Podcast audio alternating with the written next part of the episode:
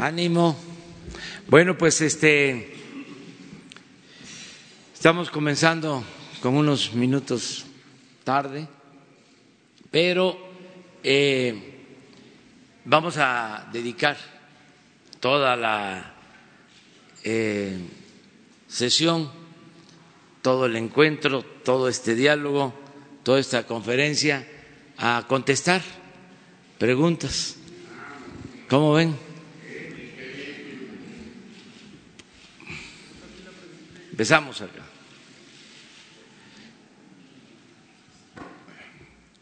Eh, buenos días, señor presidente. Carlos Montesinos de la Hoguera. Este, saber si ya tiene información, ya le pasaron el informe completo de la venta del avión presidencial, si ya tiene la lista completa de compradores, todo eso, cuándo nos lo podría hacer saber.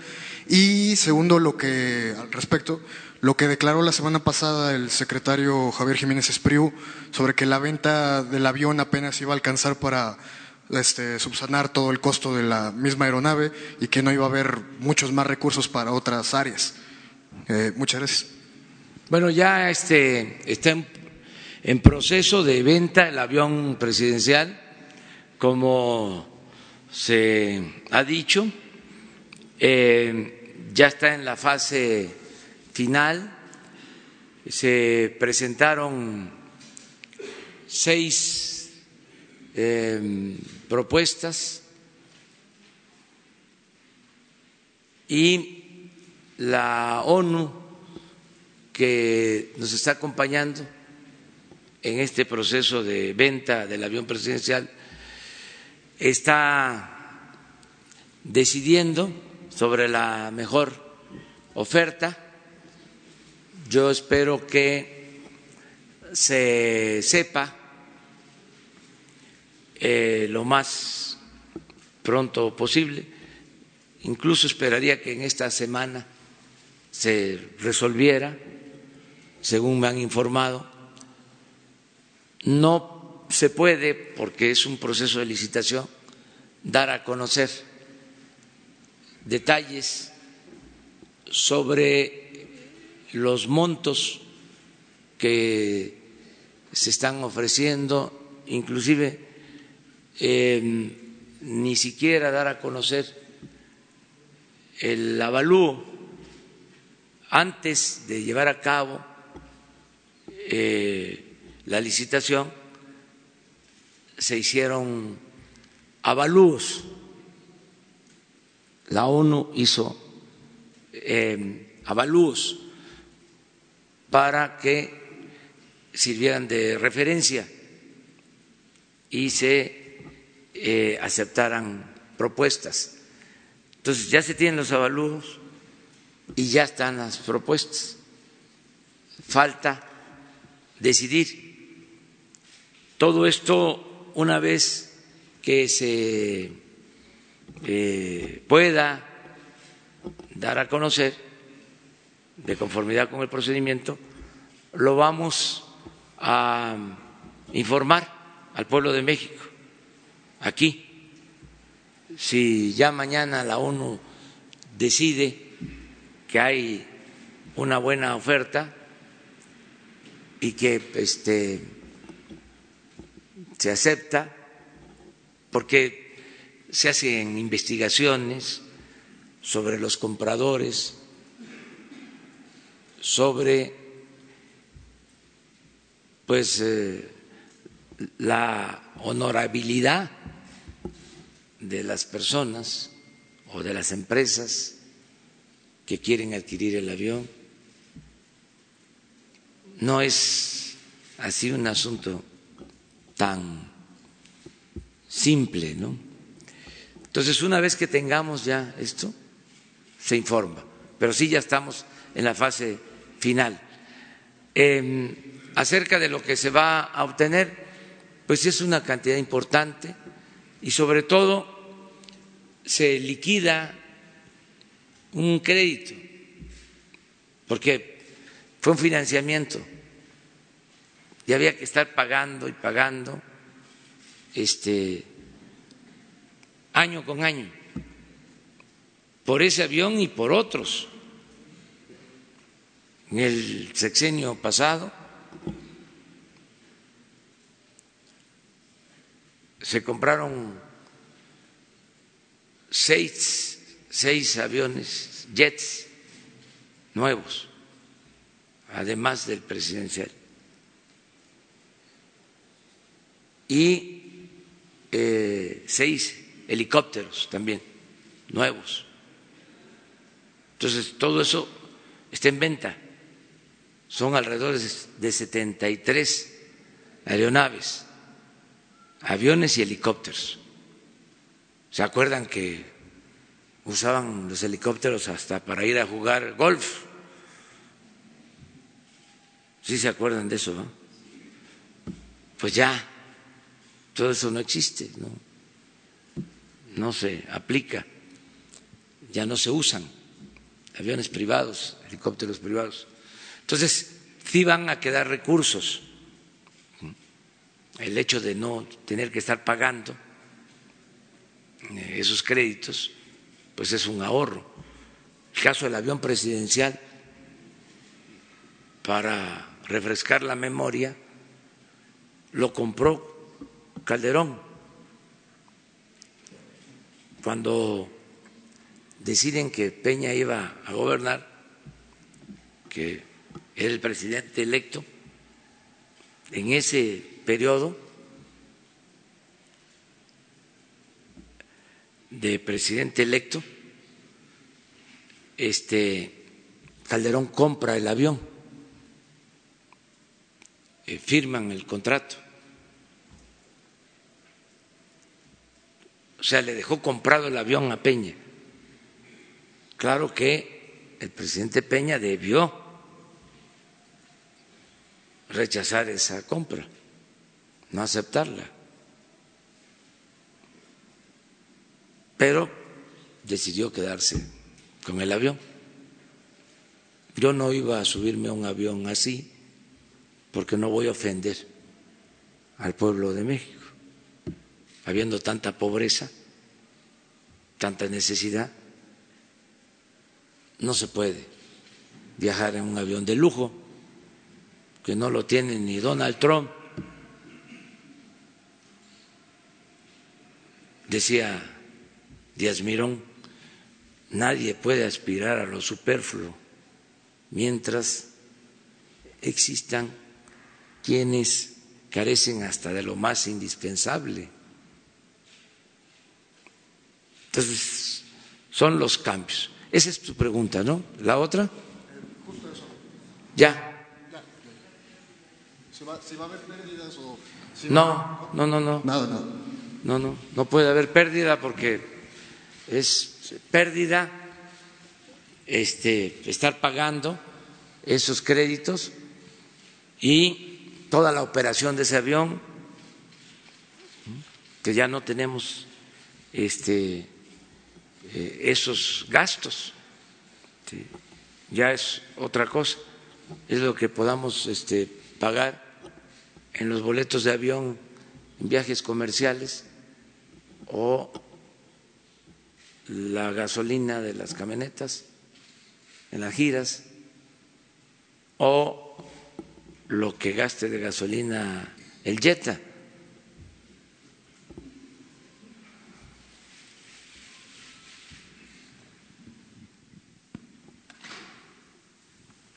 Buenos días, presidente. Shaila Rosagel, eh, corresponsal del Grupo Gili, El Imparcial, La Crónica y Frontera de Tijuana. Eh, presidente, eh, no nos quedó claro ayer cuándo se van a definir los recursos en específico para la frontera norte. en especial, cuánto va a corresponder para Baja California y para Sonora para atender eh, esta crisis migratoria que hay en la frontera norte. Y también preguntarle, en junio y julio despuntaron los homicidios en Tijuana. En junio eh, fueron 215, 125 eh, en julio hasta el, hasta el 15 de julio. Entonces, eh, ¿cuál será la solución dado que la estrategia conjunta pues pareciera que no está funcionando? O sea, ¿qué solución se va a emprender para allá, para, para Tijuana? Gracias. Bueno, hay recursos suficientes para albergues y la atención a migrantes. Cuando se creó el equipo para cumplir los compromisos que se hicieron con el gobierno de Estados Unidos y evitar que nos aplicaran aranceles. Se integró un equipo que lo coordina Marcelo Ebrard y que tiene eh, cuatro áreas o cinco. Eh, tiene migración, esa es una. Tiene em, lo que es eh, bienestar y sembrando vida para el sur-sureste, que coordina Javier May. Tiene el área de eh, frontera norte, que está a cargo de Horacio Duarte. Eh, otra área que es la de Guardia Nacional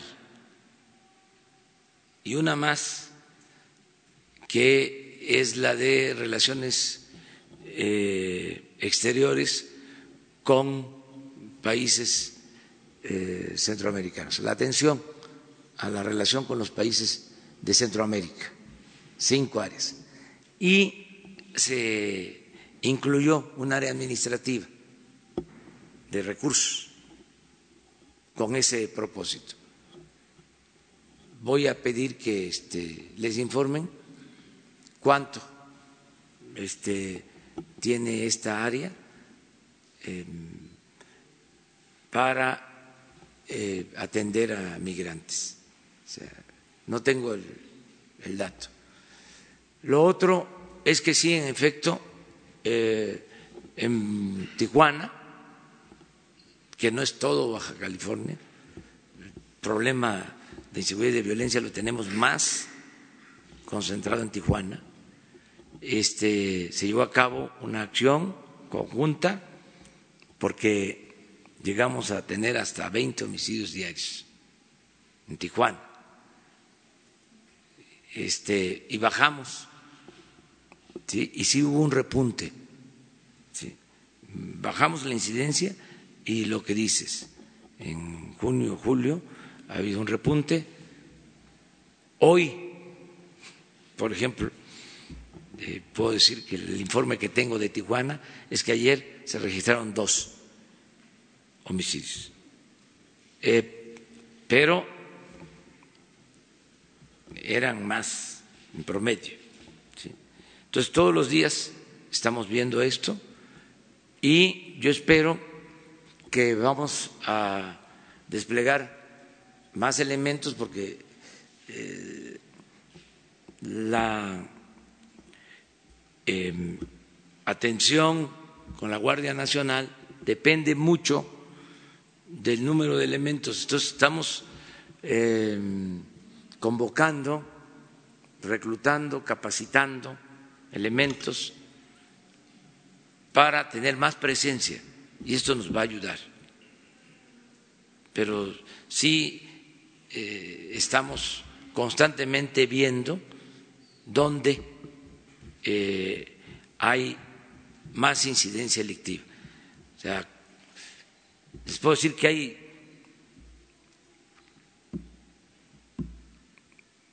diez estados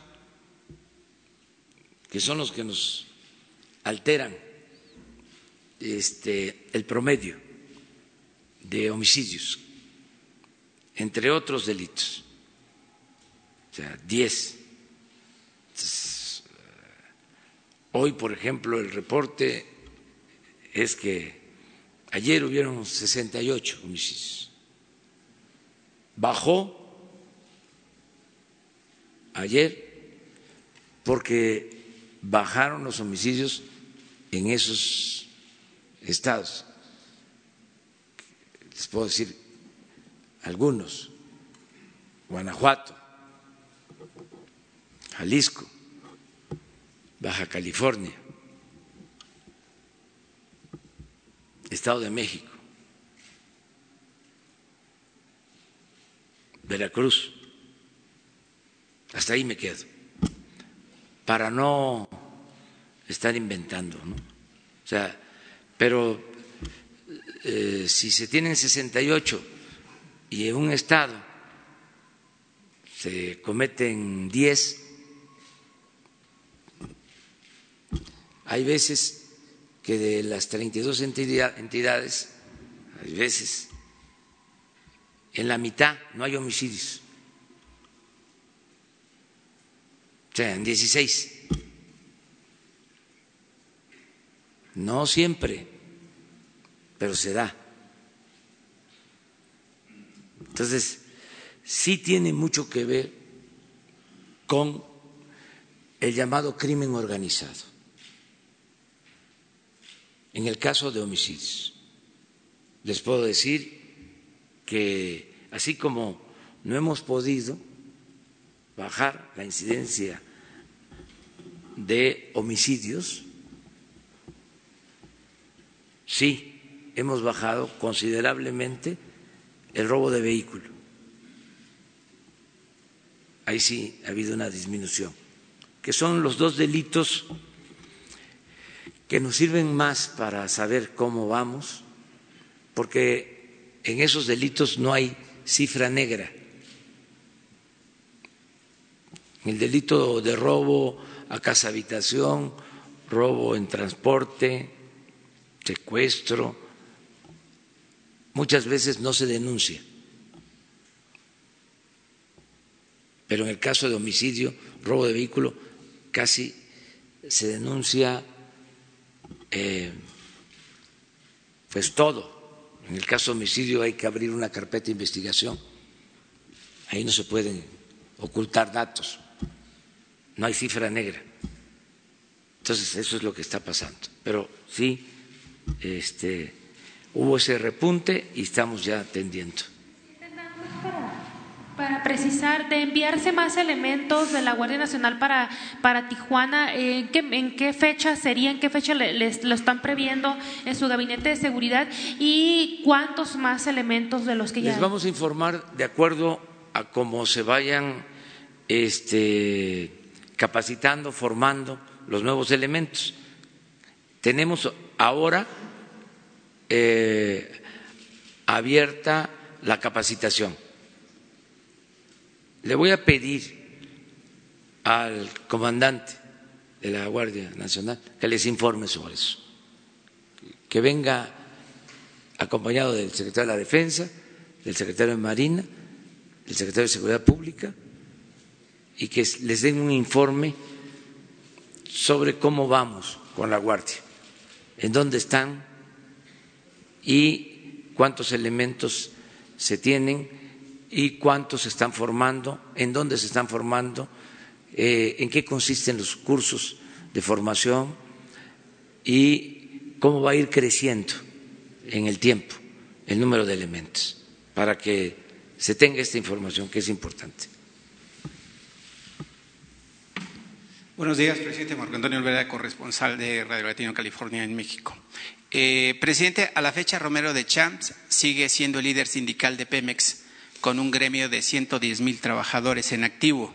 También sigue manejando 65 millones de pesos por viáticos, sueldos, fondos de ahorro, prerrogativas, transportación terrestre y aérea, perdón, según los artículos 185 y 251 del contrato colectivo de trabajo de ese sindicato. En ese sentido, presidente, la actual secretaria de Trabajo y Previsión Social, Luisa María Alcalde, pareciera entorpecer al nuevo sindicalismo de la 4T, pues no ha ejecutado la toma de nota del nuevo líder sindical de Pemex llamado Mario Rubiciel Ros García, por cierto, su paisano. Porque aunque no hay neopotismo, el padre de la secretaria, Arturo Alcalde Justiniano, Curiosamente también es el abogado personal de Romero de Chan desde 1993. Su gobierno está en disposición para que lleguen nuevos líderes sindicales y de esta forma terminar con los viejos líderes charros que durante 40 años pues también empobrecieron al país junto con el proyecto de neoliberalismo. ¿Cómo va a trabajar su gobierno para terminar con esas, pues hay que decirlo, presidente, son lacras que siguen viviendo del erario del país? Bueno, miren, a reserva de comprobarlo, porque yo no tengo así toda la información no soy todólogo o sabelo todo. Este, pero creo que no es abogado Arturo Alcalde de Romero de Champs.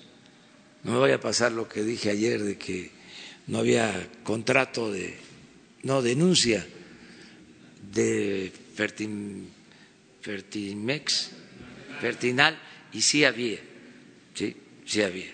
Este, lo que no hay es una denuncia en contra de Salinas Pliego, pero sí había, sí, este, la, sí existe pues la, la denuncia.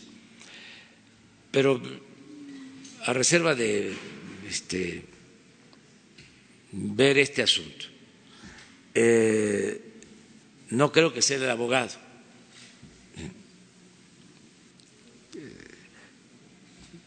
Lo que sí les puedo decir es que ya no eh, se permiten privilegios para nadie.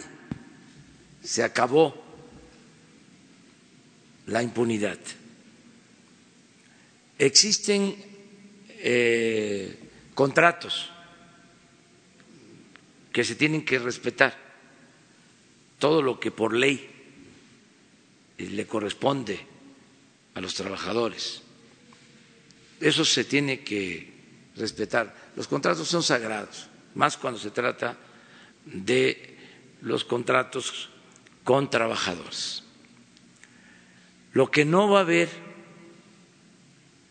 son acuerdos, vamos a decir, extralegales o debajo de la mesa. No se va a entregar dinero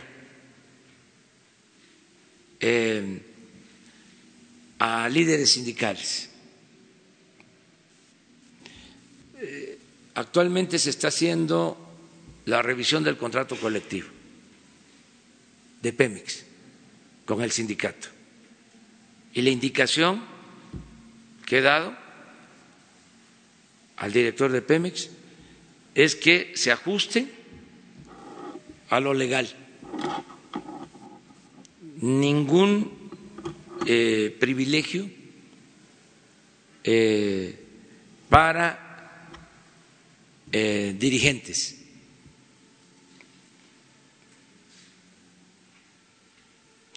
y actuar con austeridad y justicia.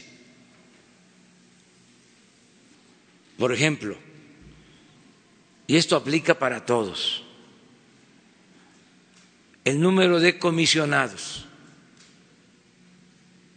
No puede ser que haya mil, dos mil comisionados.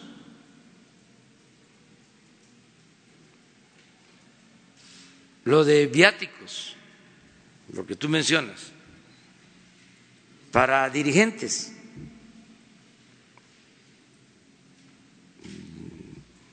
No puede haber tanto dinero en eso.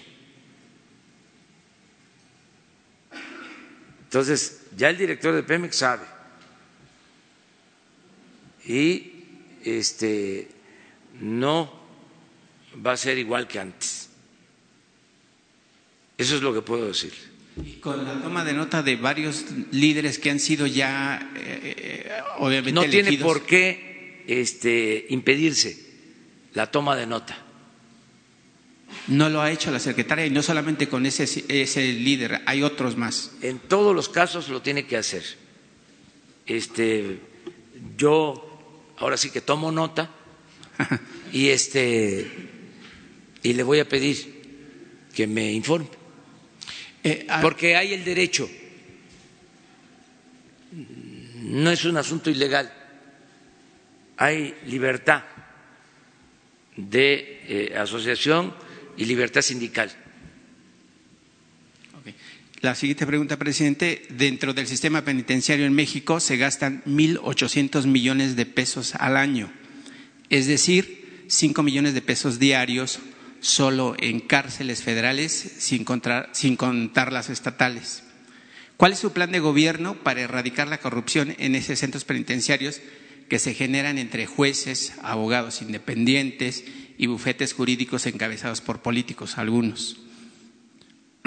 Y si dentro de las cárceles llevaría también la cartilla moral, porque cuando los reclusos salen de las cárceles vuelven a delinquir, incluso vuelven a regresar pues a esos eh, lugares donde permanecen años. De... Pues lo mejor es la aplicación de los programas de readaptación y eso pues pasa por limpiar de corrupción las cárceles y todos los negocios que desafortunadamente, desgraciadamente, se dan alrededor de los reclusorios. Eh, estamos trabajando en ese sentido em, para eh, acabar con la corrupción en los penales, en los reclusorios, eh, empezando por que la autoridad dé el ejemplo, porque había eh, corrupción en la compra de los alimentos para los reclusorios, como en todo. Entonces estamos limpiando de toda la administración de reclusorios y desde luego este vamos a, a moralizar hay grupos religiosos que van a los reclusorios nos han pedido que no tengan obstáculo para poder ingresar y hacer labor para fortalecer valores espirituales, lo mismo artistas eh, que van a promover el arte, la cultura y la cartilla moral. Yo les decía la vez pasada que no me gustan las cárceles, que por eso pienso que es mejor prevenir, que es mejor atender las causas que originan la inseguridad y la violencia, que haya empleo, que haya bienestar, que haya felicidad, que haya eh, posibilidad de estudiar, de trabajar escuelas, no cárceles. A veces hasta es más barato este, crear escuelas que tener cárceles. O sea, no solo es más humano, es hasta más barato. A mí me tocó aquí, cuando fui jefe de gobierno, construir dos reclusorios. Me molestaba mucho. Los tuve que hacer porque había eh, saturación en los reclusorios de la ciudad. Treinta mil reclusos. Y también en una situación inhumana. Pero imagínense, hacer reclusorios hice dos, varonil y femenil, para este, resolver el problema, pero me hubiese gustado más utilizar esos fondos para seguir construyendo escuelas preparatorias que hicimos, una en cada delegación, la Universidad de la Ciudad. Entonces, el modelo nuestro ahora va más orientado a lo preventivo, en todo, sobre en particular en la salud. Es mejor prevenir que curar. Y volvemos a lo mismo. No solo es más eficaz, más humano, es más barato. En enfermedades crónicas, por ejemplo si hay buena alimentación, buena orientación en la alimentación, este, si eh, se promueve el deporte, que es medicina preventiva, el ejercicio, pues ahorros porque significa prevenir enfermedades como diabetes, como la hipertensión, eh, que son las causas de mortalidad, este, de más eh, contundencia en México. antes eran enfermedades gastrointestinales, respiratorias, ahora pues son eh, enfermedades del corazón, la diabetes y otras enfermedades crónicas y el cáncer. Entonces, todo eh, esto pues tiene que replantearse y es eh, lo mismo en el caso de la inseguridad de la violencia. Por eso tengo también mucha confianza de que si atendemos a los jóvenes, hoy estuvimos trabajando sobre eso, sobre eh, la campaña contra las adicciones,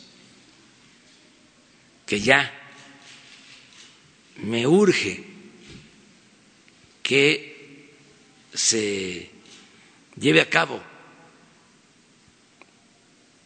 porque duele mucho el saber de cómo desgraciadamente aumenta el consumo de droga.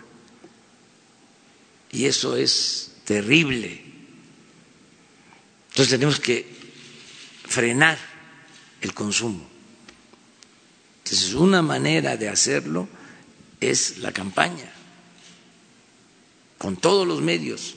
Lo que yo decía, hace unos días. No hay nada en la radio, no hay nada en la televisión para orientar a los jóvenes. Lo que hay es esta eh, vida ficticia de éxito que proyectan en la televisión, en las series, que no significa que yo esté en contra o que yo vaya a eh, promover censura. Es que es un estilo de vida que se idealizó, donde los actores, todos galanes, mujeres eh, bellas, eh, carros últimos modelos, eh, residencias, alberca, sets de oficinas públicas donde aparecen hasta presidentes, diálogos de gente bien vestida del gobierno, con representantes de la delincuencia, todo ese mundo, pues. ¿Y el otro? ¿Ese es el mundo real? No, no es así nada más. Puro traje, ¿no? Este, de buen gusto, ¿no? O carros último modelo. Hay otra realidad la de los jóvenes que en poco tiempo se vuelven adictos y que tienen que consumir drogas que son veneno y que pierden la vida y que hacen sufrir a sus familiares y que sus madres lloran. Ese es el otro mundo, la otra realidad. Entonces, no es prohibir ese mundo ideal, de fantasía, es dar a conocer lo otro. Entonces, me urge que este, esa campaña eh, inicie, porque al mismo tiempo ya hay opciones para los jóvenes, ya no es nada más llamarles ninis, ya debemos de eh, tener trabajando al día de hoy a cerca de 700 mil jóvenes en el programa Jóvenes Construyendo el Futuro. Ya hay cerca de 300 mil jóvenes que tienen becas de 2.400 pesos mensuales para estudiar en las universidades. O sea, nada más con jóvenes construyendo el futuro y las cerca de 300 mil becas para jóvenes universitarios, estamos hablando de un millón de jóvenes atendidos. Entonces ya hay opciones y estamos eh, trabajando para la atención a los jóvenes en la prevención. Ahora que estoy visitando los hospitales de el IMSS Bienestar, tienen un programa muy importante que hay un psicólogo, una psicóloga en cada hospital rural y tienen cuatro programas. Orientación para este, evitar embarazos tempranos, no planeados. Es muy importante por eh, lo que está sucediendo en embarazos de adolescentes. Entonces, ese es un programa. Otro programa importante es contra la violencia al interior de las familias, manejado por los jóvenes, no a la violencia. El tercer programa es en contra de la obesidad, que es importantísimo. Y el cuarto programa, el de las adicciones, el no a las adicciones. Entonces se llama CARA el, plan, que es atención a adolescentes. Entonces, ya estos programas se están fortaleciendo porque hay hospitales en donde no tienen el psicólogo. Eh, y no se está haciendo bien. Entonces se va a fortalecer. Estamos hablando ya de 80 hospitales este, con 80 programas con estas características, más otros centros de atención a, jóvenes. Entonces, sí nos urge mucho la cuestión de atender las causas. Ella, porque no la vamos a... Primero la Gracias, señor presidente. Sandra Greda, de Grupo Larsa Comunicaciones. Mi pregunta es sobre el tema que está hablando. ¿Ha pensado en las personas que se encuentran, los indigentes, adolescentes que están en la calle, ya con las adicciones? ¿Qué va a hacer con ellos? Y por otro lado, si piensa establecer o lo tiene planeado eh, algún examen antidoping en las escuelas, tal vez puede ser cada seis meses. Esas son mis preguntas. Gracias. es parte del programa que se está llevando a cabo. Acabo también de nombrar al coordinador de todo el programa nacional. Hoy podemos dar a conocer este el nombre. No, el, encargado del programa de, adicciones. O sea, Hugo es el subsecretario de salud. Sí, sí, les damos a conocer hoy esto, y el plan lo que ya llevamos también sobre esto. Muchas gracias. Presidente Roberto Cruz de Grupo Impacto, dos preguntas, una dura y una soft.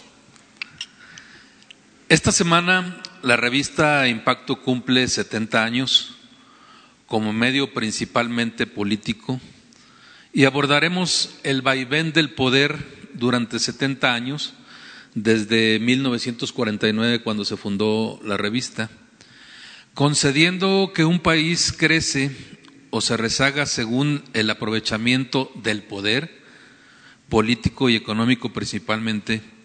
Hoy que usted ganó el poder político, quisiéramos su opinión sobre si ostentando, ostentarlo, convierte a quien lo gana en un ente poderoso para usarlo a granel, en un personaje intocable, y si el poder es el principal vehículo de cambio social.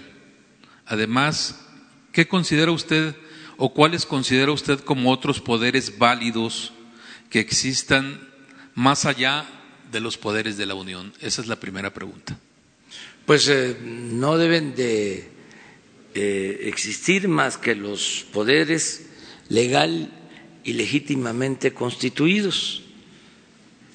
Es decir, eh, el poder dimana del pueblo. No pueden haber eh, otros poderes eh, creados. quienes detentan el poder tienen que haber surgido de procesos democráticos. Entonces, en ese sentido, sí soy representante del Poder Ejecutivo, porque me eligieron con ese propósito.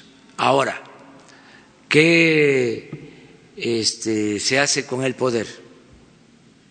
Bueno, lo fundamental es servir los ciudadanos, a los semejantes, servir al prójimo. El poder solo tiene sentido y se convierte en virtud cuando se pone al servicio de los demás. Lo otro es fantochería, prepotencia. No tiene validez. Eso es para los que no tienen convicciones, no tienen ideales, no tienen principios. Entonces, el poder solo se justifica si se pone al servicio de los demás, de la sociedad en su conjunto. Y en lo personal, ya, como diría don o decía el finado Daniel Cosío Villegas, en el estilo personal de gobernar, entender que el poder es humildad.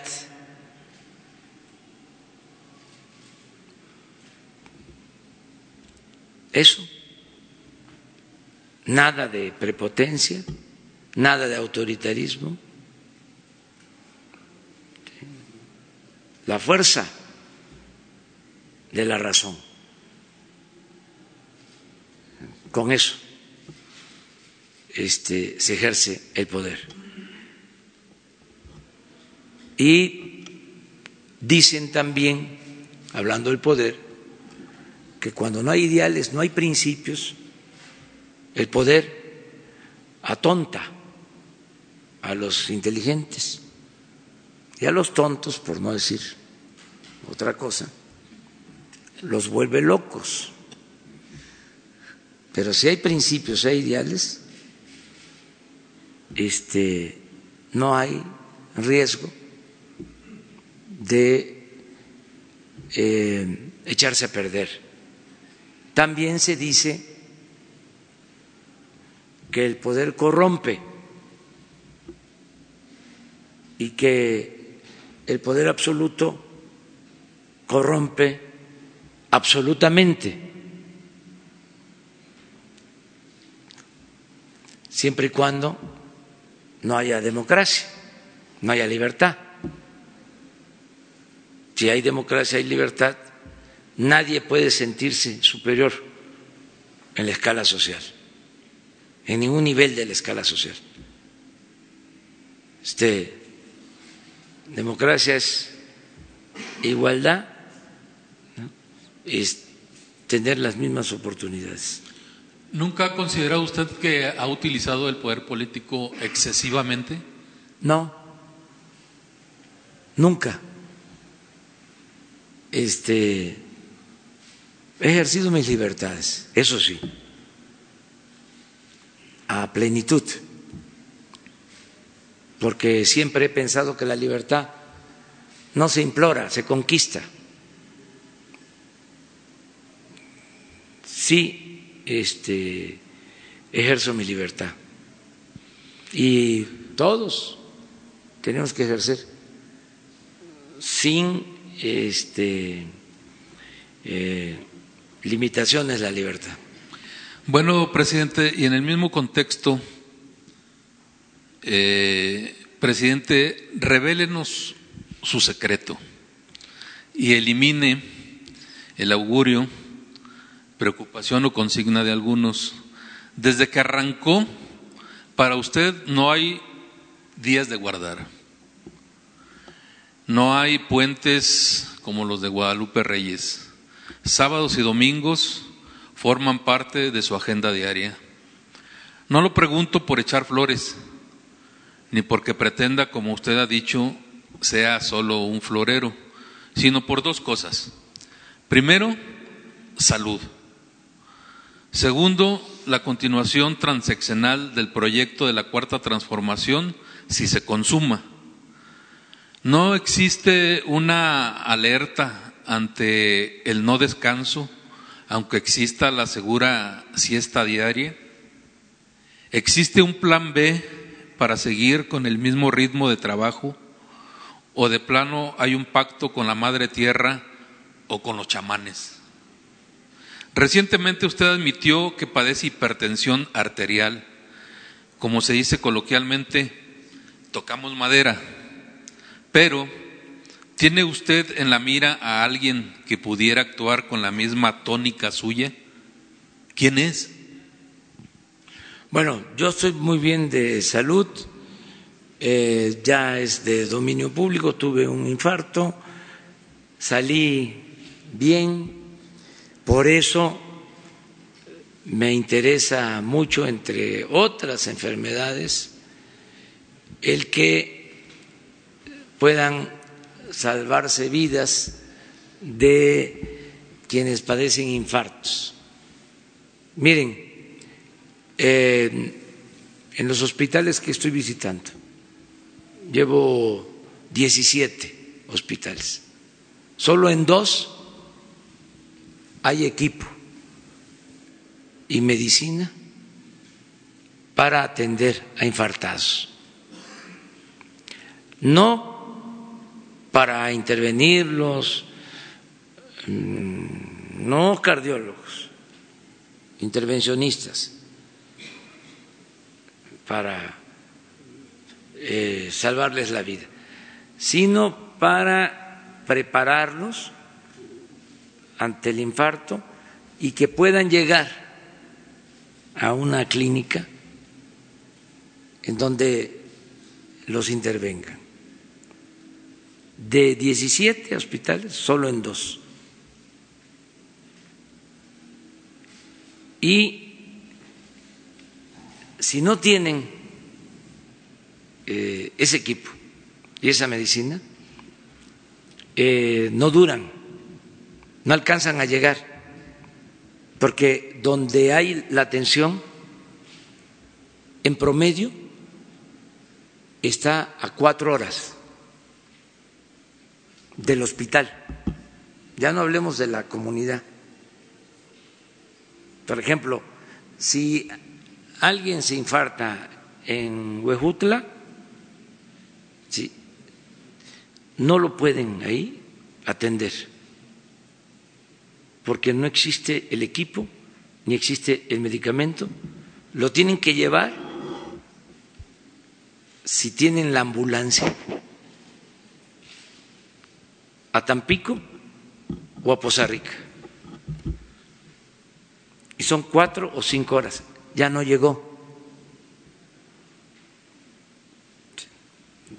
Entonces, yo tuve la suerte de que a mí me dio el infarto aquí en la Ciudad de México, a 15 minutos de un hospital. Y por eso este, lo puedo contar. Pero hay muy buenos médicos en el país, buenos especialistas. Eh, si se atiende el infarto eh, y se es cuidadoso con alimentación, eh, el hacer el ejercicio, las pastillas, porque es como un cóctel diario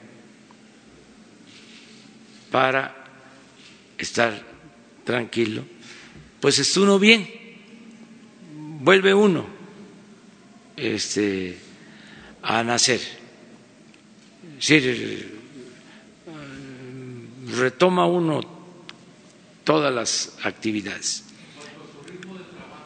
Y sí, sí, ayer este, vi a quien me atiende y todo, electrocardiograma y análisis mm, allá en la casa de ustedes, a las, me hacen el favor de irme a tomar sangre a las cinco de la mañana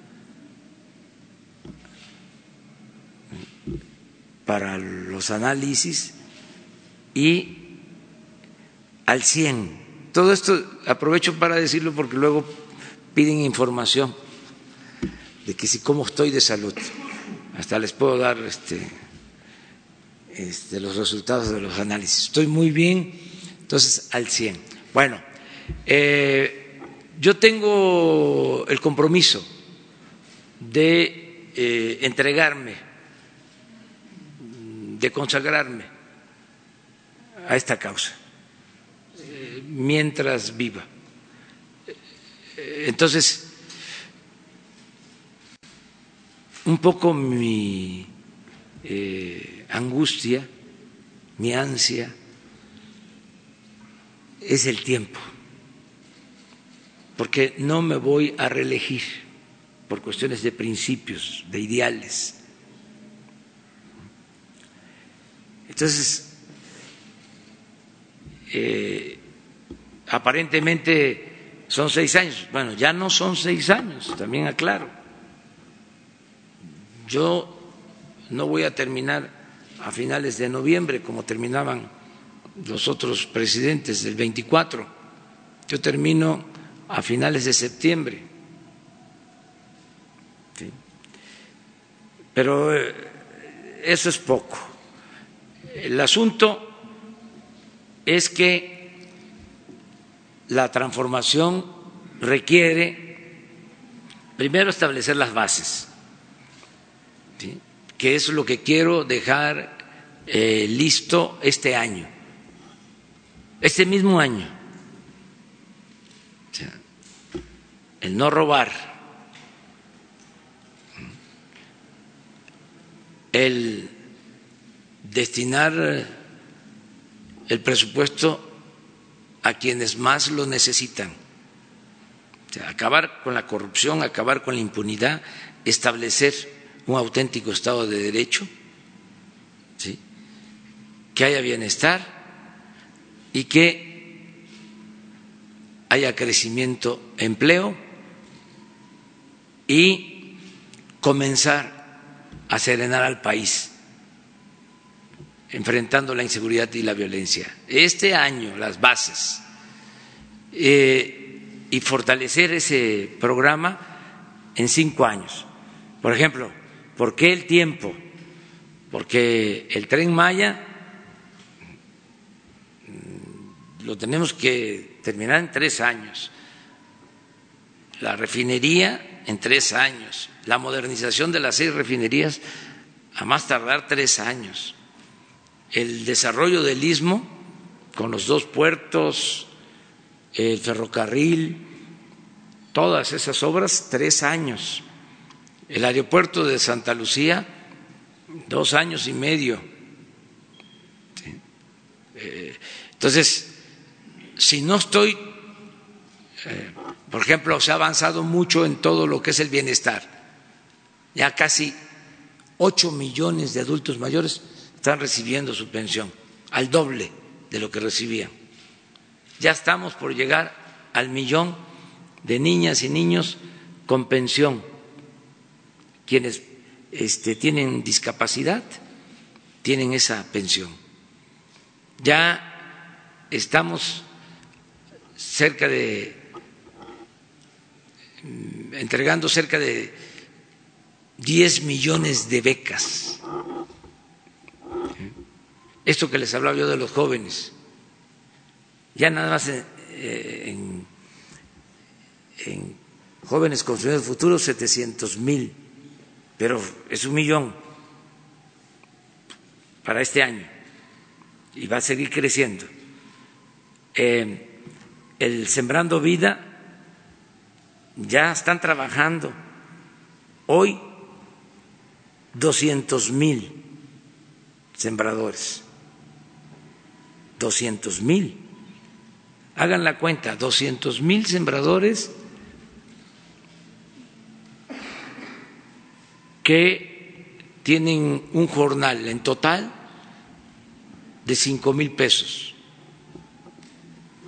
mensuales. Campesinos para que estén cultivando sus parcelas, ejidatarios, pequeños propietarios. Entonces, se va avanzando, pero hay que estar todo el tiempo. Eh, lo de Santa Lucía, ya salió el estudio de impacto ambiental. de todas maneras hay que esperar porque quién sabe cuántos amparos más, ¿no? Este, para ir desahogando. Pero tengo que estar pendiente, porque si eh, me voy de vacaciones, eh, avanzan los este, conservas este, en su plan de impedir que se, lleve a cabo la transformación. Entonces tengo que estar ahí, pendiente, pendiente, en todo.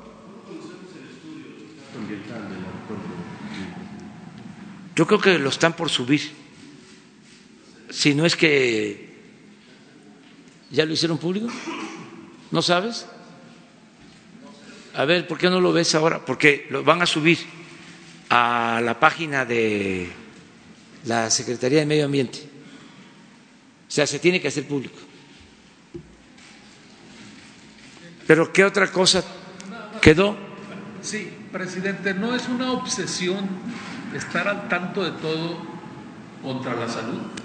No, es que estoy muy bien de salud. Estoy muy bien de salud. Estoy al 100 este, miren, el domingo dormí en Huejutla. Este, llegamos de Tamasuchal. El último acto fue en Tamasuchal. A ver, a ver, a ver. El viernes estuvimos aquí. Luego nos fuimos a Cerritos. San Luis Potosí, acto, Cerritos. Luego, acto en Río Verde, San Luis Potosí. A dormir a Valle, sábado. O sea, amanecimos ahí, en Valle. En la mañana, Tamuín, porque vamos a desarrollar la Huasteca, tiene mucho potencial turístico. Bueno, y se va a ampliar un aeropuerto que tiene ASA ahí.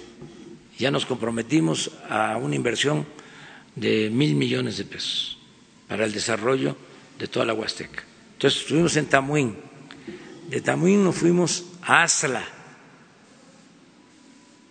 otro acto en la Huasteca, de Asla a sábado. Terminamos Tamazuchale y nos fuimos a dormir el sábado en la noche a Huejutla. El domingo, Huejutla, la mañana. Mediodía, Chicontepec, Veracruz, el balcón de la Huasteca. Y de Chicontepec en carretera a la Ciudad de México, que son cinco horas. Pero en el camino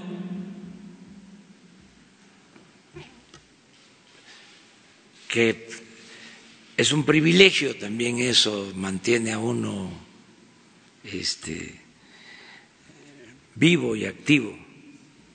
Es un privilegio conocer todo el territorio, las bellezas de México, las montañas, los cañones, los valles, los arroyos, los ríos, la vegetación, los verdes que se amotinan, la diversidad biológica, cultural de nuestro pueblo. Entonces, para venir a México de Chicontepec hay que pasar por Izhuatlán de Madero, es un municipio de Veracruz. Ahí nació el ingeniero Berto Castillo. Pero es un municipio muy grande territorialmente, con muchas comunidades. Entonces, atravesando Izhuatlán, pasamos por un pueblo que se llama Pisa Flores. Y pasamos y una asamblea ahí y que le digo a Rojas, que es el que siempre conduce la camioneta, párate y nos bajamos. Y la gente pues no sabía. Entonces nos vamos al auditorio, a la plaza, a la asamblea, fuera de programa. Imagínense se pusieron muy contentos porque además estaban tratando asuntos relacionados con los programas de bienestar. Entonces ahí con un megáfono les hablé. Y adiós, adiós, vámonos. Y llegamos aquí a las 10 de la noche. Por eso ya no me fui a dormir a Tlalpan, sino me quedé aquí el domingo. Pero estoy bien, cuando puedo este, me escapo, aunque no les guste a algunos que este, yo me vaya un rato al béisbol, ¿sí? Eh, estoy muy bien, muy a gusto, muy feliz de estar sirviendo a mi patria y de estar encabezando un movimiento de transformación. Además, con el apoyo y la confianza de la gente que está también feliz y que me están ayudando a empujar el elefante, el elefante reumático y mañoso, que este, ya está caminando, que ya está este, dando los primeros pasos. Nos vamos para atrás después. Sí. Presidente de todos los mexicanos, Carlos Pozos, reportero de la revista Petróleo y Energía. Entendemos que su salud es importante, pero más importante es su seguridad, presidente. Eh, la semana pasada usted en San Luis Potosí eh, eh, tuvo ahí un evento en donde se rompió su cerco de seguridad. ahorita aquí, antes de entrar a la mañanera, gente de Tijuana, gente, unas mujeres, unas maestras de Tabasco, en redes sociales le piden que por favor cuide su seguridad.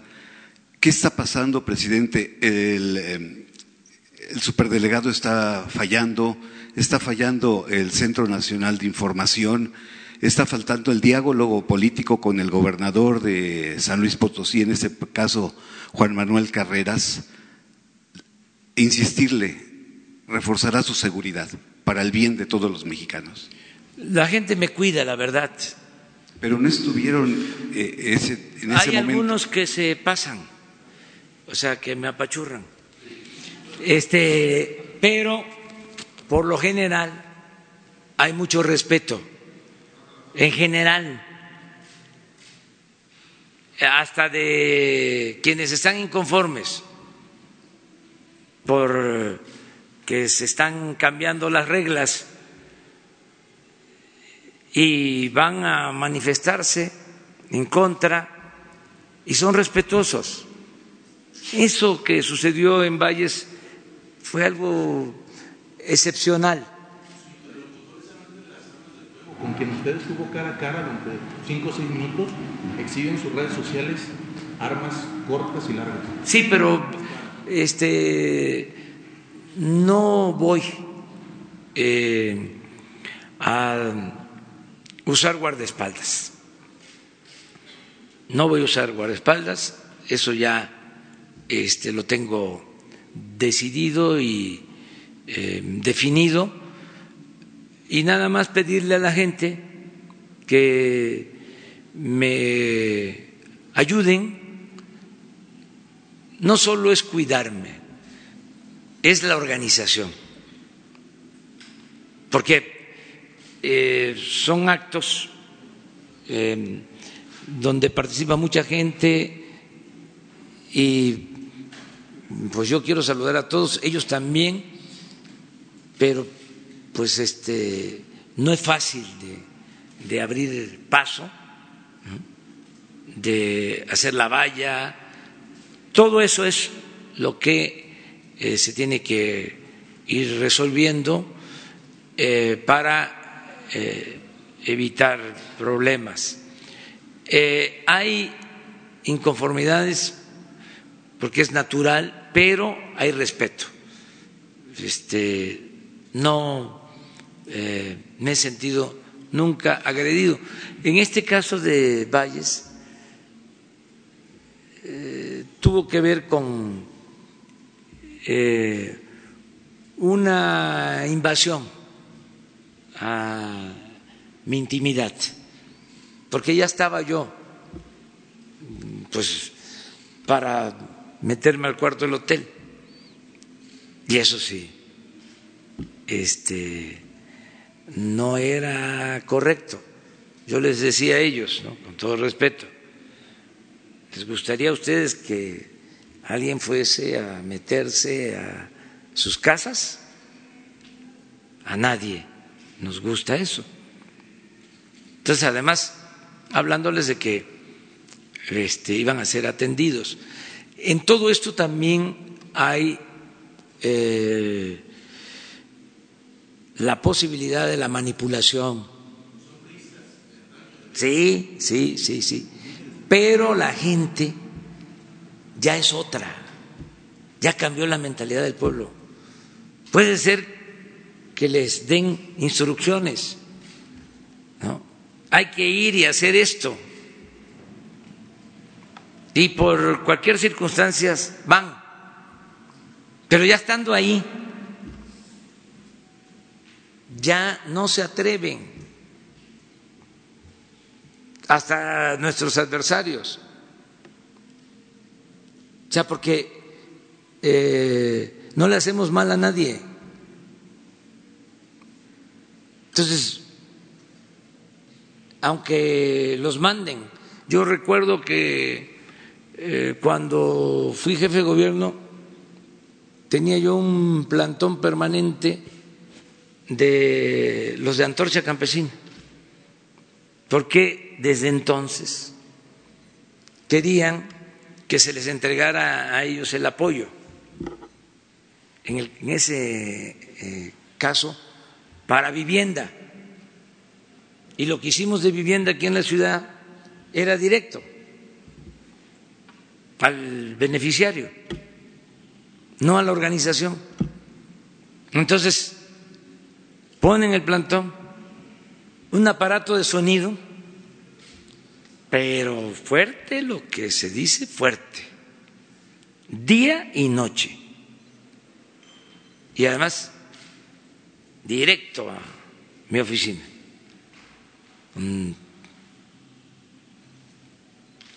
Pues aguantar. Pero pasaba yo y los que estaban ahí, que no los dirigentes, porque suele pasar que mandan a la gente, los dirigentes no se quedan a dormir en un plantón.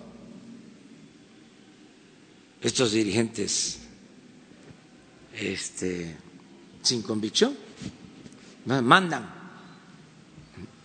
Entonces, pero la gente respetuosa.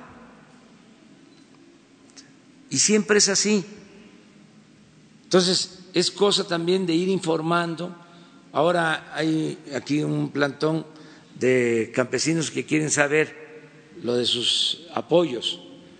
Pues ya se les está informando de cómo se están entregando los apoyos, que es un poco lo que les informamos aquí a ustedes. Lo que pasa que la costumbre era entregarle el dinero a las organizaciones y ya no, no va a ser así. Es directo al productor, al ejidatario, al pequeño propietario. Y directo el apoyo para pagarles mejor por su maíz, por su frijol, precios de garantía. A eso van dirigidos los apoyos. Entonces ya no es de que se le entrega a cada organización un recurso y esa organización distribuye el recurso que por lo general lo que distribuían eran despensas eh, se le está dando un giro a todo lo que es el apoyo al campo. En vez de la distribución de las despensas, es apoyo para la producción. Eh, pasar de lo asistencial en todo a lo productivo, porque si tienen sus tierras y tienen el apoyo para cultivarlas, es mucho mejor que estar entregando despensa. Ese es el, el cambio. Entonces, esos recomodos pues generan inconformidad, pero pues ya no vamos a regresar a esas épocas, pues ya esto es otra cosa. Presidente, mi segunda pregunta. Hoy en el periódico Reforma aparece que la unidad de inteligencia fiscal presentó ante la eh, Fiscalía General de la República información en contra de Carlos Romero de Champs y su familia eh, por enriquecimiento ilícito. Ese sería, eh, quisiera saber si es verdad y si sería el primer eh, eh, golpe de su gobierno. Y en este mismo sentido sobre sindicalismo, quisiera saber si será del sindicato de trabajadores petroleros de la República Mexicana los empleados que trabajen en la refinería Dos Bocas o será algún nuevo, alguna nueva organización sindical. Sí, acerca de lo último, es eh, con el sindicato. tenemos que ser respetuosos del de, eh, contrato colectivo y eh, no vamos a caer en eh, violar la ley electoral. si existe otro sindicato, de acuerdo a lo que se está planteando, este, se busca el mecanismo y de conformidad con la reforma laboral, la nueva reforma laboral, ahora van a ser los trabajadores los que van a decidir quién los va a representar. Eso es muy importante para este, eh, el que se garantice la libertad sindical. Eh, acerca de la denuncia no tengo información, pero es un poco lo que pasó ayer. Tengo dada la instrucción de que todo lo que implique o que pueda implicar un delito se denuncie, sea quien sea. Acabo de tener una reunión, bueno, ayer, con Santiago Nieto. ¿Por eso fueron los 10 minutos de retraso? ¿De hoy? No, fue ayer eh, la reunión. No, lo de eh, hoy fue otra cosa que estábamos viendo. Este, pero sí eh,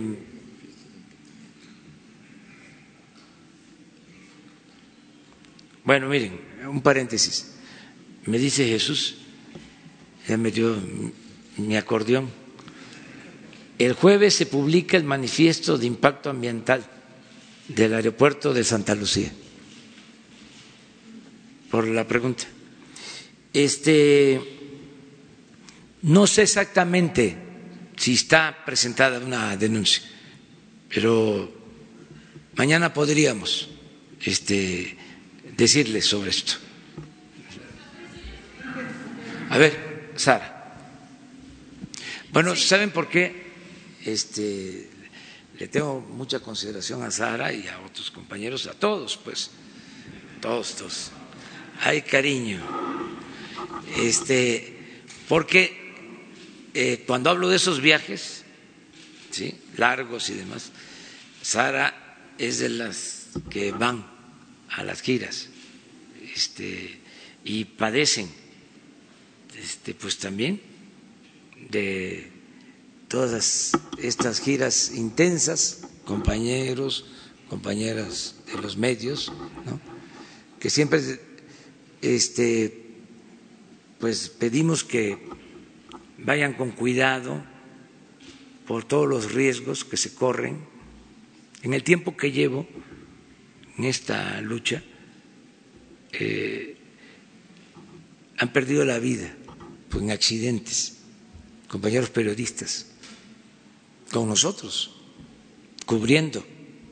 Me acuerdo que en el 2006 perdió la vida un reportero, un camarógrafo de Televisa, este, y así, accidentados.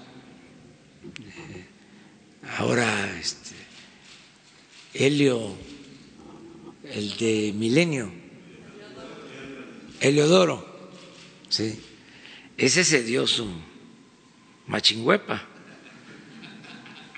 en la gira, allá como en el 2006, en una camioneta de atrás. Este, no le pasó nada, o sea, este, ahí está. Afortunadamente, pues, pero se corren los riesgos o sea, normales. Este, Gracias, presidente. Preguntarle por el tema del Coneval, eh, ¿por qué fue despedido Hernández Licona? Después de que había hablado del tema de la austeridad, ha sido interpretado como que fue un castigo por hablar de, la, de, que no había recursos en el Coneval y pues a unos días de que se presente el informe de, pobreza. Y otra no, pregunta, gracias. No fue eso sea, sí me enteré de que andan diciendo eso. Nosotros no somos este injustos. Eh, si lo que calienta es que nos comparen, eso sí calienta. ¿Cuáles serían los motivos de su despido? Pues terminó su ciclo, este, me planteó la secretaria de Bienestar que consideraba que ya era tiempo de que se dieran los cambios. Ahí le dije que sí, que lo fuese viendo. Tan no es cierto que fue por su escrito sobre la austeridad, que esto se decidió antes de que escribiera su artículo. Estoy seguro, no sé cuándo escribió su artículo, pero lo ha de haber escrito hace 15 días. Y esta decisión se tomó hace más de un mes. Y le voy a decir por qué. Porque se invitó a participar a Salomón Nadmat, un antropólogo, que es miembro del Consejo de Coneval, y mandó decir que seguía mejor en el Consejo. No quiso. Y creo que también le propusimos a Armando Bartra y también lo mismo, que prefería quedarse o, participar, si fuese necesario, en el Consejo, porque este es un cargo más ejecutivo, el de el señor Licona, que no tengo el gusto de conocer. Bueno, entonces nos recomendaron al nuevo y se, que es un investigador de prestigio, con doctorado, creo que en la Escuela de Economía de la UNAM, maestro académico, serio, de primer orden. Y no tengo el gusto de conocerlo, pero eh, la secretaria de Bienestar hizo pues este eh, la investigación sobre ah es que llevaba así es que esto yo no lo sabía la verdad. Ya ven que me echan la culpa de todo pero sí trabajo todo el tiempo y todo, pues no me alcanza para estar al tanto de todo. Sí, el que estaba llevaba 13 años al frente y ha sido el único director desde su creación y es el instituto que mide lo de la pobreza, sí. Entonces, ese fue el cambio. Entonces, el que entra es un profesional un académico. Eso fue todo. Pero eh, no es cierto ¿sí? que eh, haya sido por que escribió en contra de la austeridad. Eh, y por otro no lado, es mi fuerte la venganza. Presidente, y preguntarle por esta baja en la expectativa de crecimiento del Fondo Monetario Internacional que salió ¿Ya hace, volvieron a a 0.9. ¿A cuánto? 0.9 para este año. Usted ya no sostiene el la apuesta para el 2% para sí, este año. sí, sí, yo sigo igual. Yo sigo igual. Mire, este, eh, no les tengo mucha confianza a esos organismos, con todo respeto. Esos organismos fueron los que impusieron la política económica neoliberal, que causó muchas desgracias en México. Todos esos organismos deberían de ofrecer disculpas al pueblo de México y hacer la autocrítica. Es decir, lo que propusimos resultó un fracaso y causamos un grave daño a los mexicanos, porque dijimos que con la privatización iba a haber crecimiento y que iba a haber empleo y que si llovía fuerte arriba iba a gotear abajo. Y que había que diluir al Estado y apostar al mercado. Y que la globalidad era la panacea. Y que con las reformas estructurales, válgame Dios, iba a llegar la felicidad para el pueblo. Nada de eso ocurrió, al contrario. ¿Qué fueron las reformas estructurales? ¿Qué ocasionaron? Aumentos de impuestos, paralización de la economía. ¿Qué fue la reforma laboral? Quitarle derechos a los trabajadores. ¿Qué fue la reforma educativa? Por polarizar. Eh, afectar la dignidad de los maestros, dejarnos sin médicos por el afán de privatizar la educación. ¿Qué fue la reforma energética? Caída en la producción petrolera, más dependencia en la compra de combustibles, importación de gasolina. México, primero, segundo lugar en compra de gasolina en el mundo. Eh, ¿Qué fueron las reformas estructurales del Fondo Monetario Internacional? La destrucción de la petroquímica ¿Qué fueron las propuestas del Fondo Monetario Internacional? Sus recetas, el que se desatara la inseguridad, la violencia en el país. Entonces, ¿cómo van a estar ahí este, opinando? ¿Qué autoridad moral tienen? Con todo respeto, ¿eh? No vamos nosotros a renunciar a esos organismos. Este, formamos parte en lo económico del sistema financiero mundial, pero eso no quiere decir que este, no sepamos lo que han significado sus políticas. Ahora ellos ya no van a decidir sobre la agenda de México eso se terminó ya. Bueno, pero ya el 2% es muy difícil que se alcance en este No sabemos. No sabemos, vamos a esperar resultados. Este es que antes de que se tengan datos se pronostica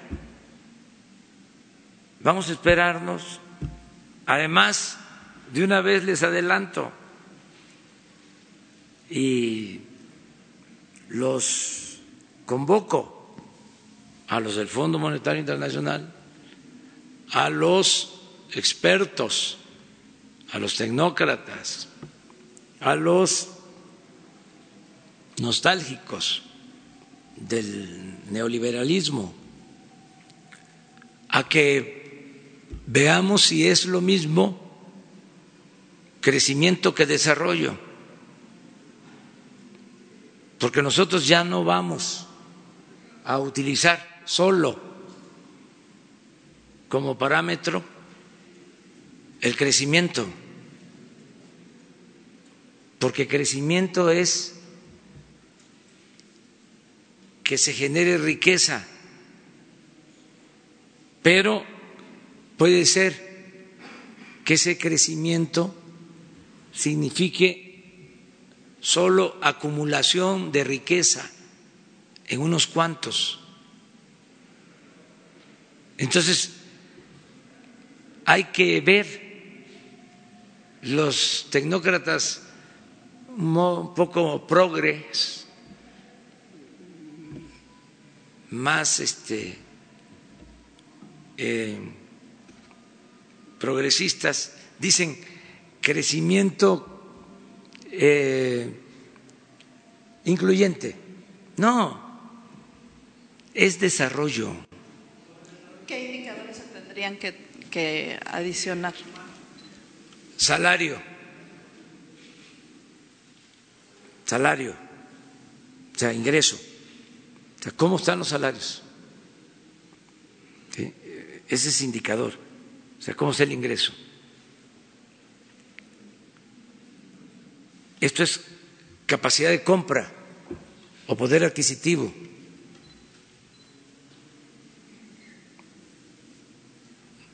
Empleo, distribución de riqueza.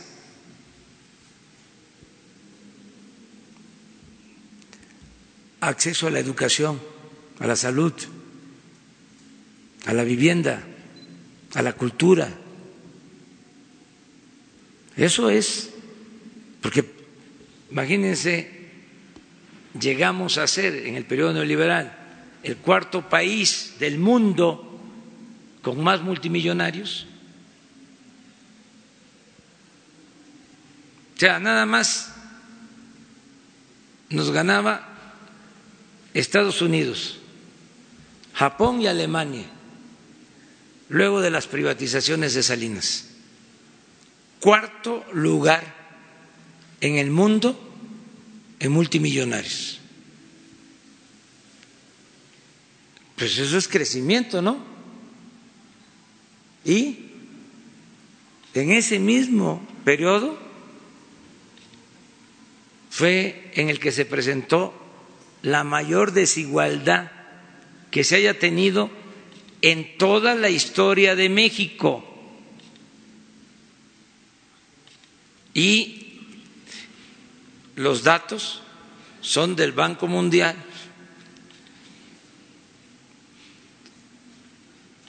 Entonces, no es lo mismo crecimiento que desarrollo, pero eso es una discusión importante, es un debate para, como ellos mismos dicen, este, ir hablando del nuevo paradigma. Ya no se pueden utilizar los mismos parámetros. No sirven, no funcionan. Por eso, bueno, les decía yo en el caso de las cifras de empleo del Seguro Social. Pues si no se toma en cuenta que hay 200 mil sembradores, ¿por qué no están? Porque no es un, bueno, porque no es un trabajo formal, ¿no? Pero son empleos. Es un programa social. Sí, por eso, pero la medición es sobre empleo, no de seguridad social. Bueno, los jóvenes pagan una cuota para empleo y no están. Digo, para, para la seguridad. ¿Sí? ¿Qué tal? Eh, bueno, hablando sobre desarrollo, el el parámetro más usado a nivel internacional es el índice de desarrollo humano. Eh, la ONU hace un listado. México está en el lugar 74. Estamos por debajo de Cuba, que es 73, por debajo de Costa Rica, de Chile, de Uruguay y de Argentina. Chile, Uruguay y Argentina están dentro de lo que se considera desarrollo humano alto, es decir, una clasificación parecida a lo que antes se consideraba el primer mundo. Eh, México, como les decía, está en el, nivel, en el lugar 74 con una calificación de 0.774 de llegar a 0.8 podemos llegar a este desarrollo humano alto, lo que, insisto, lo que antes se llamaba el primer mundo. ¿Usted cree que con sus medidas México podría llegar a estos niveles, ya que estamos hablando de esta diferencia entre crecimiento y desarrollo? Claro que sí, claro. ¿Dentro de su sexenio? Sí, no. Vamos a atender el bienestar como nunca. Ya se está haciendo. Y esto va a significar mejores condiciones de vida y mejores condiciones de trabajo. Vamos a sacar de la pobreza a millones de mexicanos. Ese es el objetivo principal. Pero para eso sí tendríamos que crecer a una cifra de 4%. Es que no. Como usted lo eh, dijo. Siempre y cuando ese crecimiento implique distribución del ingreso. Por supuesto. Sí, implique también desarrollo sustentable, es decir, cuidar el medio ambiente. No es crecer por crecer. Todo eso es lo que estamos ahora este, cambiando. Pero de que la gente va a tener más ingresos, ya tiene ahora más ingresos. Ya, ahora.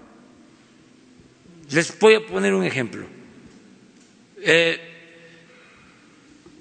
no todos tenían la pensión.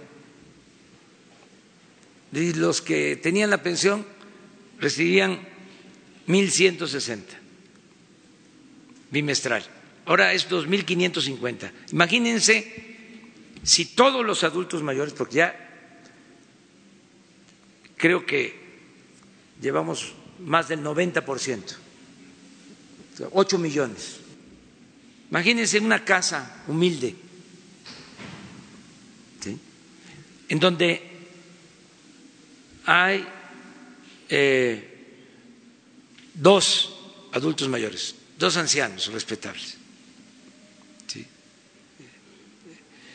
esposos. Les está llegando ahora cinco mil pesos. Son sus alimentos. Eso no lo recibían. Y estoy hablando de ocho millones de adultos mayores, todos los adultos mayores. A ver, ¿sucedía eso en el sexenio anterior? ¿O en los otros sexenios? ¿Saben qué decían sobre eso? Que era populismo, paternalismo. Yo recuerdo que cuando se inició ese programa aquí en la Ciudad de México, que lo iniciamos en el 2000, ¿saben qué declaró Fox? Que eso era populismo, paternalismo, que era mejor poner a trabajar a los adultos mayores. Porque eso es su mentalidad, así son los conservadores. Es una mentalidad, un pensamiento porfirista, eh, como si el adulto mayor no hubiese trabajado toda la vida y mereciera vivir con un poco de holgura en el último tramo de su existencia. Pero además, esto se aplica en Europa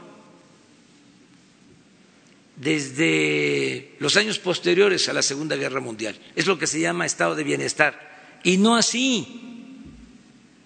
Nosotros decimos 2.550.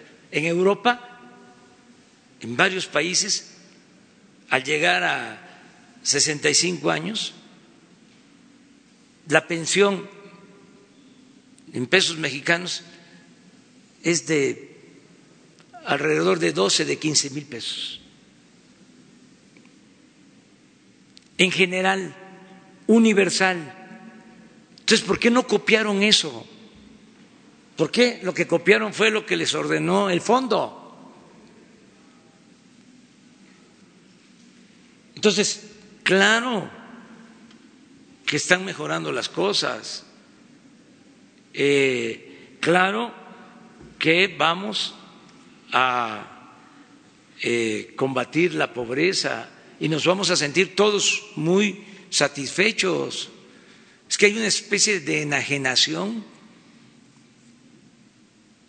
en estar pensando que nada más nosotros nos merecemos vivir bien y nos olvidamos de los demás. Entonces, ¿para qué vamos a los templos? ¿Para qué vamos a la iglesia los domingos? O sea, ¿qué vamos a estar confesando y comulgando y olvidamos los mandamientos? ¿En qué se sustentan las doctrinas cristianas? Y incluso las doctrinas de todas las religiones y el pensamiento humanista de los libres pensadores. ¿Qué no es el amor al prójimo lo más importante? Entonces, ¿por qué la hipocresía, populismo, paternalismo, este, lo que se le da a la gente humilde? ¿Y cuánto se robaban ¿Cuánto dejaban de pagar de impuestos los de arriba? ¿Eso no es robo? ¿Eso no es populismo? ¿Eso no es paternalismo? Cuando ellos eran los hijos predilectos del régimen, los dueños de México. Entonces eso se termina, entonces pueden decir todo lo que quieran, nosotros Estamos haciendo lo que nos corresponde, trabajando todos los días por el bienestar del pueblo. No es un asunto fácil, porque aún con todos los recursos económicos que tiene el país, porque hasta eso tiene mucha tiene muchas riquezas México, no terminan de saquearlo, que el propósito era acabar con todo, arrasar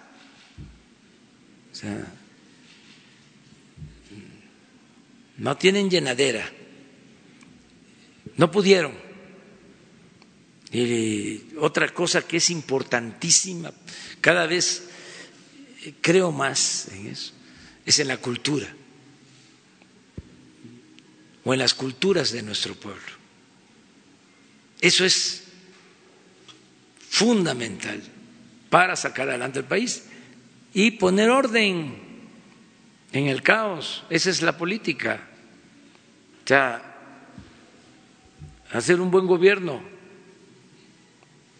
Y yo estoy seguro que se van a seguir obteniendo buenos resultados. Y vamos a tener diferencias y va a haber oposición y no importa y no nos debe de preocupar al contrario, eso demuestra que es una sociedad viva, democrática. Cuando no hay una transformación, ¿qué pasa? ¿Qué sucedió en tres siglos de dominación colonial? ¿Cómo era la vida? Plana. No se movía nada. ¿Se acuerdan ustedes de algún hecho importante que haya ocurrido en tres siglos de dominación colonial? Nada. Ah, viene la independencia. Una época de movilidad política, cultural, la reafirmación de nuestra nacionalidad, la reforma, otro movimiento importantísimo. Hablábamos la vez pasada de que el mejor periodismo de toda la historia se dio en la época de la República restaurada, en diez años los mejores escritores, los más inteligentes, los más comprometidos, los más patriotas que se haya tenido en toda la historia. la revolución. Pues miren aquí el palacio, el muralismo, ¿de dónde surge? Por la revolución. Luego, la decadencia. ¿Qué estamos viviendo ahora? Un momento de transformación. Entonces sí van a haber cambios y este, eh, diferencias, eh, pluralidad, debate, y eso es muy bueno, mucho, muy bueno. Una más.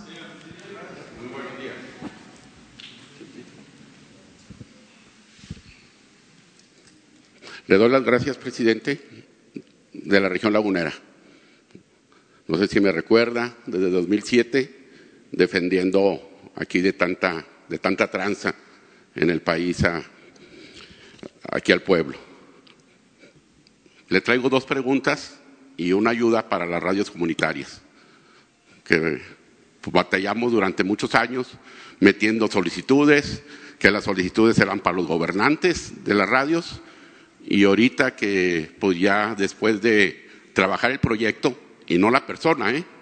nosotros en la laguna estuvimos leyendo los proyectos de todos los candidatos y a usted lo estudiamos todos los proyectos de todos los candidatos en el agua, en muchos temas. Le traigo dos preguntas y como dijo uno acá, todas facilitas, ¿eh? no difíciles, señor presidente. Una, ya tenemos allá un amparo que mete una persona ambientalista, entre comillas, contra la decisión de cancelar a mano alzada lo del Metrobús Laguna. Yo soy de Torreón, me he ido muy bien, he ido a Estados Unidos también huyendo de las persecuciones también. Y pues hay muchos camajanes que se subieron al carro de la, de la cuarta transformación. Nosotros como periodistas, yo no soy periodista, soy contador público, y me enorgullece decírselo, como Belisario Domínguez, que ayer no lo mencionó, porque a él hizo un periódico cuando la prensa, FIFI, de aquel entonces, no escribía nada en contra de, los gobiernos. Y le agradezco que nos dé la oportunidad a la nación y al mundo de, pues, de estar con usted preguntándole, porque nosotros confiamos en el proyecto, no en la persona. Entonces le traigo dos preguntas. Una, hay un ambientalista que usó a una asociación civil y se amparó a nivel federal en contra de la decisión de los laguneros que estamos cansados de tanta pinche tranza. Nos han olvidado los gobernadores de Durango y de Coahuila durante muchos años. Tenemos empresas que vienen con ustedes, con usted, usted lo recibió aquí en el Palacio, que van a invertir pero es más el daño que hacen ambiental, como Lala, que nos dejó sin agua durante muchos decenios, y hay unos planes muy buenos, como el plan MEVA, agua para la laguna, que es muy fácil hacerlo, pero es más lo que se robaban que en hacer las soluciones. La laguna puede ser un Edén. Tenemos el plan MEVA de traer agua por gravedad de la Sierra, de la Sierra Madre Occidental, y usted conoció a don Mario Enrique Vázquez Ávila ¿verdad? Y conoció a mucha gente en la laguna. Nosotros seguimos trabajando en el proyecto, no nos interesan los puestos, no somos ambiciosos, pero están fallando mucha gente que se subió con usted. Los ciudadanos debemos y debemos de hacer investigación, como usted dice. Aquí traigo muchas investigaciones de fraudes, en fraudes en la calidad del agua. ¿Mm? ¿Te contesto eso? Sí, y luego ya la otra pregunta. Ah, Deje terminar, porque esto está... A usted le gusta que le digan los reporteros con hechos, con investigaciones. Tenemos mucha investigación de 10 años trabajando los fraudes en el tema del agua. El Fondo Metropolitano han agarrado dinero los gobiernos y lo único cierto de Metropolitano es que se, es que se reparten 50% Durango y 50% Coahuila pero no hay ninguna visión metropolitana. El anterior gobernador Rubén Moreira les impuso el Metrobús, que está sin pie ni cabeza. Una obra mal hecha, mal ejecutada, y no, y no que se lo diga yo, tienen que hacer una auditoría de, análisis sobre esa obra, porque ya subió casi ya lo doble a lo que iban a presupuestar, como siempre hacían los neoliberales, los conservadores. Entonces, eh, sobre el amparo que presentó una persona que nosotros conocemos allá, que se dice ambientalista, y no digo su nombre, ¿sabe por qué no se lo digo? Porque lo conozco de muchos años y a su familia, pero me da coraje que ahora se amparen también en la laguna con decisiones para, para retrasar todo lo que usted muy bien está haciendo aquí por la República. Lo de la cancelación del aeropuerto lo apoyamos, el pueblo. El tren Maya lo vamos a apoyar. Y, otras más eh, de sus propuestas. El bienestar están fallando los delegados. Allá en la laguna, en Durango y en Coahuila. Eso sí se lo digo para que hagan una auditoría sobre el trabajo de los delegados. Que no se den los puestos por ayuda en campaña y porque venían de otros partidos y ahora son morenos y ahora, pero ¿por qué? Porque nosotros nunca hemos estado trabajando por una por un puesto por nada, hemos puesto hasta nuestra vida en riesgo por la República. Muy bien, mira, este yo celebro que tengamos estos diálogos porque me ayuda mucho a eh, informar a la gente en general y eh, a las regiones. En este caso es la laguna. ¿Qué eh, sostengo? La gente en Gómez Palacio no aceptó lo del el Metrobús, no lo acepta. La mayoría. Y sea mano alzada o sea en urnas, lo cierto es que la gente no quiere esa obra. Les comento que yo había eh, autorizado que se realizara la obra, porque tiene una lógica, es un metrobús eh, en Torreón que llega al límite de eh, Torreón y Gómez Palacio, Torreón, Coahuila, Gómez Palacio, Durango. Entonces, lo que se pedía, lo que se solicitaba era continuar del límite de Torreón hacia Gómez Palacio y Lerdo. Una obra, como dice el compañero, aprobada en el primer tramo de Torreón, todavía no terminada, pero ya aprobada, sí. Entonces, hasta le pedí al de inversiones de Hacienda que me mandara un día antes el oficio de autorización para poderlo decir. Es decir, ya se va a llevar a cabo la obra. Y me mandó este el oficio. Ya me lo guardé. Llego al acto a Gómez y una gran protesta general en contra del Metrobús. Y uno sabe cuándo es una protesta montada, manipulada, y cuándo se trata de una protesta espontánea, auténtica, o en lo general, aunque no dejan de haber intereses particulares.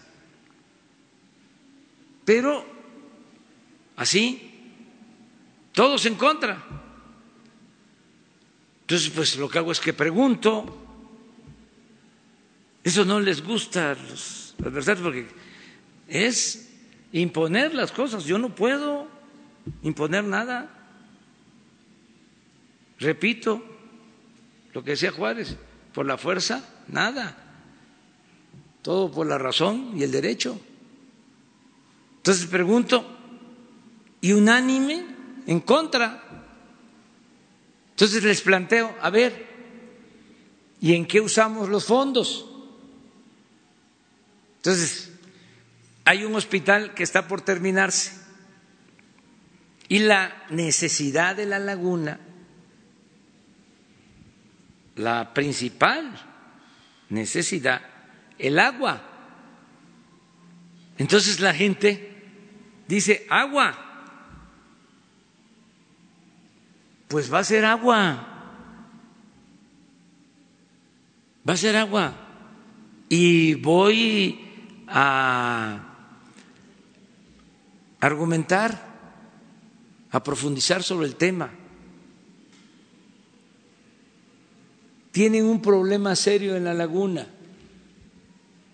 de sobreexplotación de los acuíferos. Entonces, como ya se está perforando muy profundo,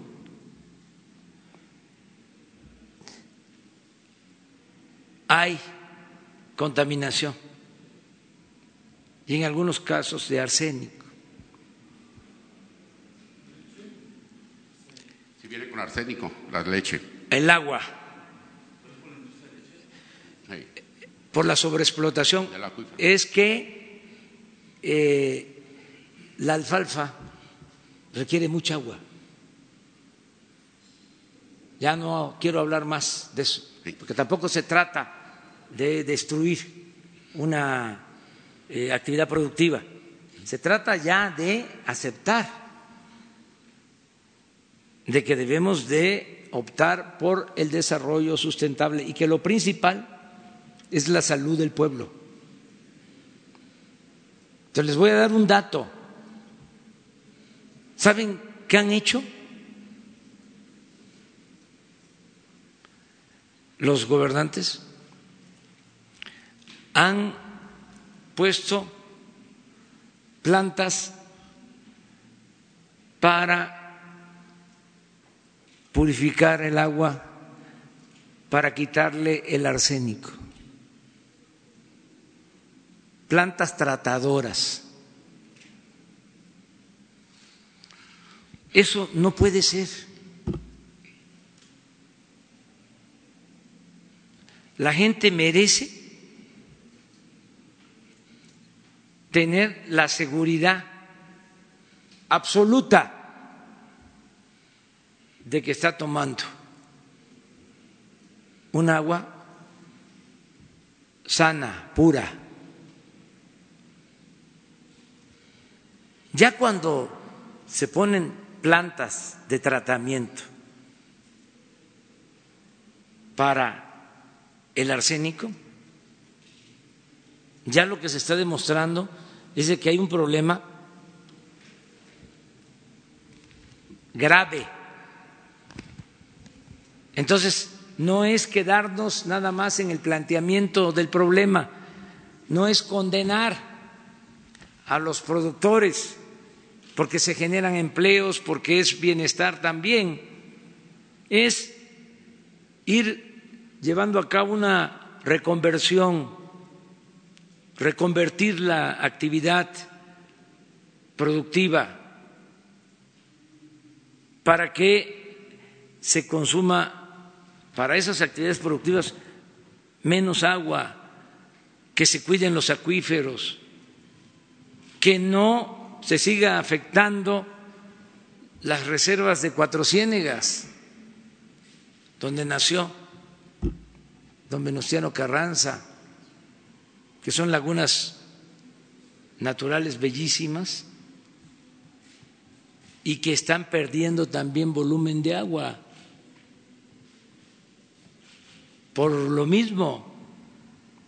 Entonces, estamos llegando a un acuerdo.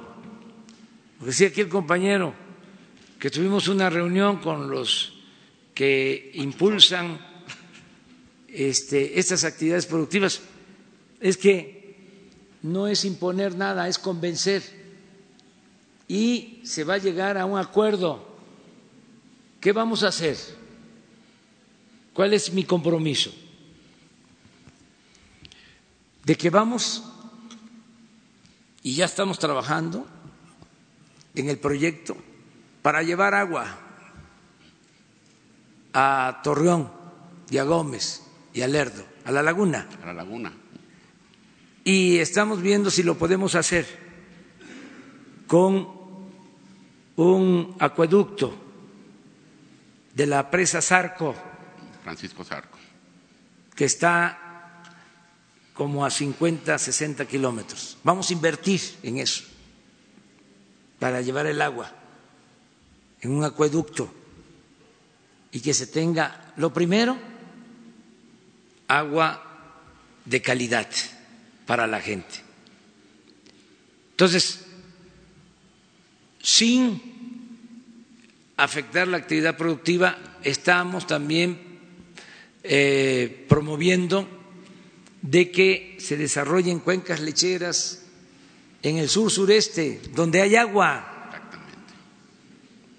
Imagínense cuánta agua hay en el Papaloapan, en el Grijalba, en el Usumacinta. Y además ya hay ganado eh, adaptado al trópico con capacidad para producir leche. Entonces, con los mismos empresarios de la laguna,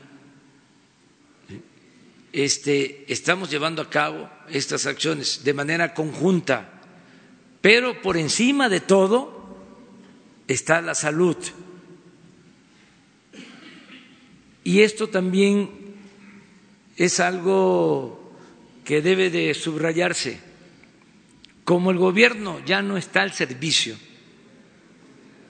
de ningún grupo de interés creado, sino al servicio del pueblo, puede actuar con libertad. Antes, los grupos de intereses creados